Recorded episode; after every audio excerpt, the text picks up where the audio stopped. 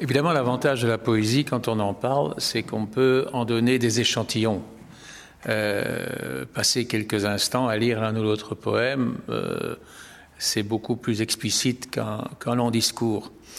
Alors, dans, dans ce livre qui s'appelle Souvenir et qui est un choix de poèmes inédits, euh, laissé par euh, Carême, qui avait une production absolument euh, gigantesque, euh, il y a là deux textes que, que, je vais lire et qui peut-être illustrent le, le propos. Le premier, c'est la fille du concierge. Dès qu'à midi les écoliers, comme une bande d'oiseaux fous, s'étaient brusquement envolés vers les sentiers bordés de houx, il ne demeurait à l'école que la petite du concierge, immobile tel un long cierge, sous la fenêtre au géranium. Elle feuilletait un album où l'on voyait des ports lointains pleins de navires de couleurs, d'hommes portés en palanquin, de femmes gaies comme des fleurs. Parfois, elle levait les yeux et restait un moment pensive, le doigt sur une mer très bleue, et son regard à la dérive glissait alors sur la cour vide, où tout comme elle, seule au monde, un platane luisait dans l'ombre. Ou alors ceci qui s'appelle le long du cimetière. Nous adorions jouer le long du cimetière. Seul un mur mal chaulé nous séparait des morts. Il nous semblait que c'était là que la lumière riait le mieux, parmi les parfums les plus forts. C'était dans un grand pré où les vaches laitières nous laissaient mutiler les saules de ses bords, et, frondeurs écrasés, sans le moindre remords, leur gazon étoilé d'aches et de primes verts. Parfois, là de courir, nous nous haussions à peine par-dessus le long mur éclatant de soleil où venaient se heurter aveuglés les abeilles, pour regarder longtemps, retenant notre haleine, parmi les fleurs séchées, les marbres et les ombres, le sombre alignement des cyprès et des tombes. Une chose est indéniable, c'est que quand on, écoute ces poèmes, on a l'impression qu'ils sont faits pour imprégner directement la mémoire. C'est-à-dire qu'il y a à la fois une image, l'attitude de la petite fille qui feuillette un album d'images dans la cour vide de l'école, ou ces enfants qui jouent le long du mur qui entoure un cimetière, c'est déjà un tableau en soi. Euh, tableau d'ailleurs dans les deux cas qui aurait pu être l'œuvre d'un peintre d'ici, d'un peintre flamand ou, wallon. On en a des exemples, d'un Van Dresselberg ou d'un Larmance. Euh, euh, il était très proche de, de, la peinture par ses fréquentations, carême, et aussi par ses admirations. Mais il y a quelque chose dans son écriture qui essaye de trouver cette transparence par rapport à l'image.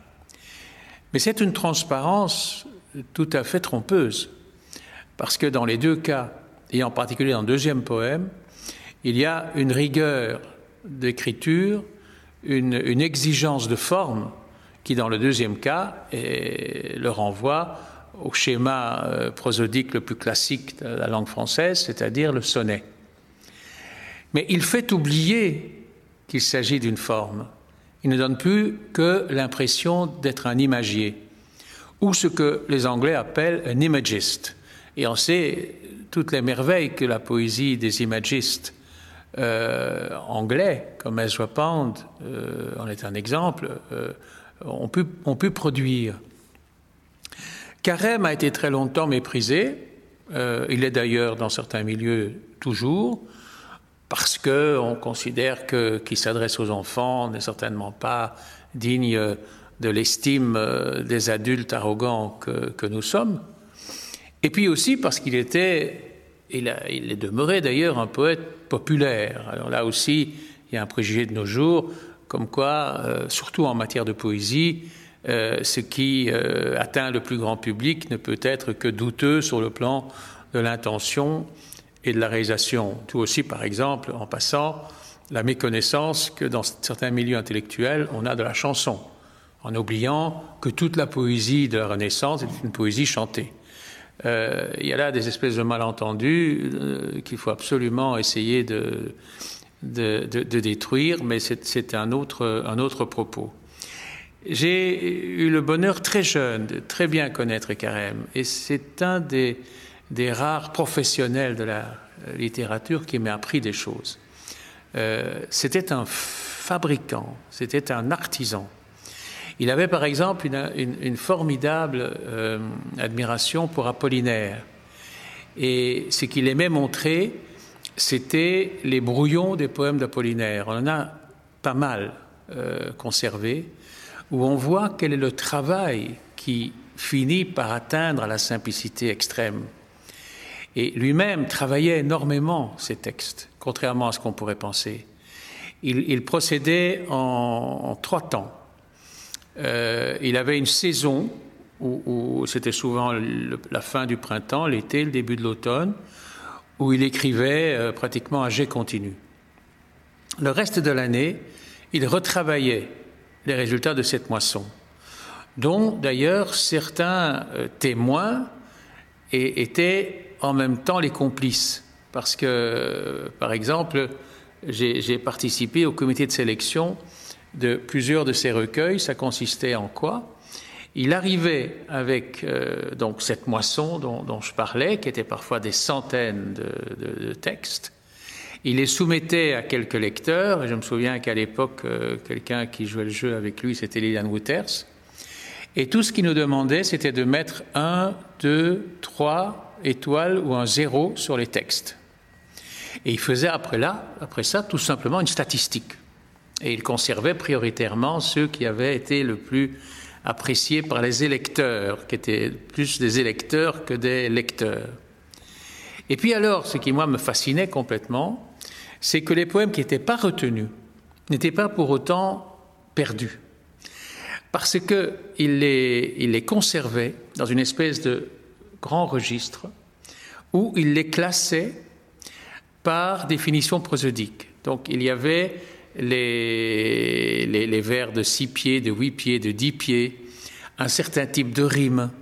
Ce qui faisait que quand il mettait ses poèmes au point et qu'il euh, pouvait arriver que, que, dans un poème, deux tiers seulement soient recevables, avant d'écrire le troisième tiers, il allait voir dans le registre s'il n'avait pas quelque part quelque chose qui aurait pu faire l'affaire. Et ça, ça m'a très très fort euh, frappé et imprégné parce que ça, nous éloigne du mythe du, poète inspiré, du, mythe de, cette espèce d'illumination qui sera la base de, de l'écriture, en particulier poétique. En réalité, ça n'avait rien de neuf, parce que tous les grands poètes l'ont avoué à un moment ou à un autre. Encore une fois, si on revient à la Renaissance, on sait ce que des gens comme, euh, euh, comme par exemple, ont pu dire sur la rhétorique de leur temps, même écrire là-dessus. Euh, si on prend l'exemple du très grand poète qu'était Paul Valéry, Valéry était un théoricien avant tout, mais qui concoctait des textes poétiques auxquels il voulait donner un maximum de, de, de densité à, force, à force de travail, dans le but au terme que l'on ne perçoive plus que l'émotion qu'ils devaient susciter et pas le travail euh, qu'ils avaient nécessité. Euh, c'est un, grand artisan euh, que, Carême. Et en plus, le grand avantage de sa méthode, puisqu'il avait le souci d'être compris par l'enfant, par exemple, ou par des lecteurs qui n'avaient pas une connaissance extrêmement abouti de la langue française d'être compris par tous. C'est ce qui fait de lui l'un des poètes de langue française les plus traduits de tous les temps, et certainement le, poète belge le plus traduit, alors qu'il y en a un bon nombre d'importants et d'autres qui sont bien plus, euh, je dirais, euh, visionnaires qu'il ne l'a été, parce que lui, c'est une poésie de la simplicité, du quotidien, de l'évidence. C'est pas une poésie tellement ni, du mystère, euh, ni de l'énigme. Euh, mais il s'est trouvé, par ce fait même, par cette simplicité, traduit dans d'innombrables langues. Et en plus, son souci musical a fait qu'il a aussi inspiré de très, très, très nombreux musiciens. Euh, ce qui fait que Carême est même plus présent qu'on ne le croit. Je crois qu'il y a beaucoup de gens qui ont entendu des, leaders inspiré de lui sans savoir que c'est de lui. C'est d'ailleurs le, le, cas pour la musique romantique, par exemple, où nous savons tout ce qu'a pu composer Schubert, on a oublié les noms de la plupart des poètes dont il s'est inspiré. C'est le sort de la poésie qui se veut accessible par le biais soit de la transparence, soit de la référence iconique, soit de la, musique. Et chez Carême, les trois jouent à la fois. Alors, ça m'a touché aussi de parler de ce livre pour les raisons euh, qui font euh, qu'il existe, c'est-à-dire qu'un éditeur l'a rendu possible.